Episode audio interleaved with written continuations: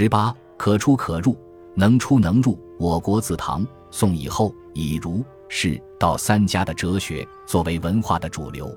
在这三家中，佛家是偏重于出世的。虽然佛家的大乘道也主张入世普救众生，但出家学道、修道的人本身还是偏重于出世。而且佛家的学问从心理入手，然后进入形而上道；儒家的学问又以孔孟之学为其归区，则是偏重于入世的，像《大学》《中庸》。亦有一部分儒家思想从伦理入手，然后进入形而上道。但到底是偏重入世，道家的学问，老庄之道就更妙了，可以出世，亦可以入世，或出或入，都任其所欲。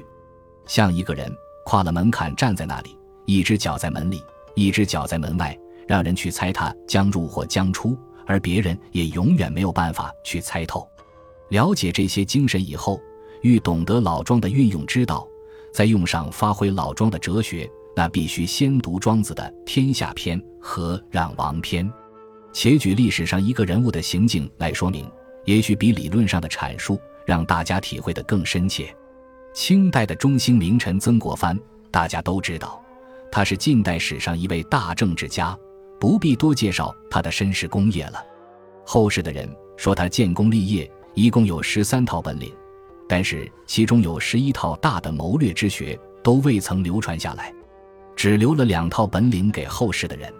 其中一套是助理部兵谏，把乡人之术传给后世的人。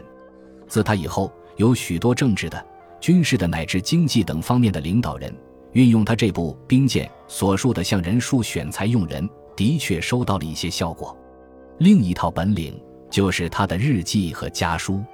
但是曾国藩的日记和家书，不外乎告诉家人怎样弄好鸡窝。怎样整理菜园，表示很快要回家种田等等，这些琐碎小事，老农老仆也懂，算得什么大本领，值得流传给后人？这只是一种皮毛的肤浅看法而已。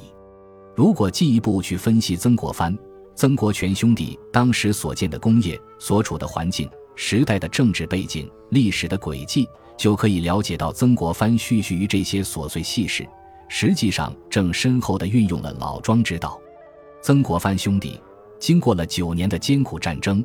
终于将曾经占领了半壁江山、摇撼京师、几乎取得政权的太平天国打垮了。他们所建立的功绩是清朝入关以来前所未有的，到达了功高震主的程度。功高震主的情况，可能有许多人体会不到，是以创办一家公司为比喻。一位公司老板找到了一位很能干的干部，由于这位干部精明能干，而且很努力，于是因其良好的功劳业绩，由一名小小的业务员，逐步上升，而股长，而主任，而经理，一直升到总经理。到了这个阶段，公司的一切业务，许多事情，他比老板还更了解、更熟练，同下面的人员又好极了。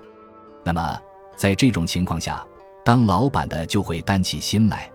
这就功高震主了，地位就危险了。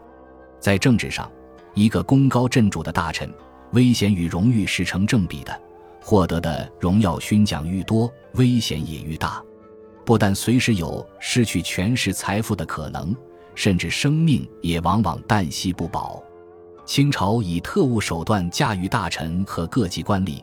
慈禧太后以一女人而专政。就用的更多更厉害，所以曾国藩的日记与家书写这些个积兰菜谱小事，与其说是给家人子弟看，不如说是给慈禧太后看，其在无形中消除老板的疑心，表示自己不过是一个求田问舍的乡巴佬，以保全首领而已。在近代史上，明朝平陈豪之乱的王阳明，清朝打败太平天国的曾国藩，都精通老庄之学。善用老庄之学，但都是内用黄老、外事儒术的作风。如果硬把他们打入儒家，认为他们只知道在那里讲讲理学、打打坐而已，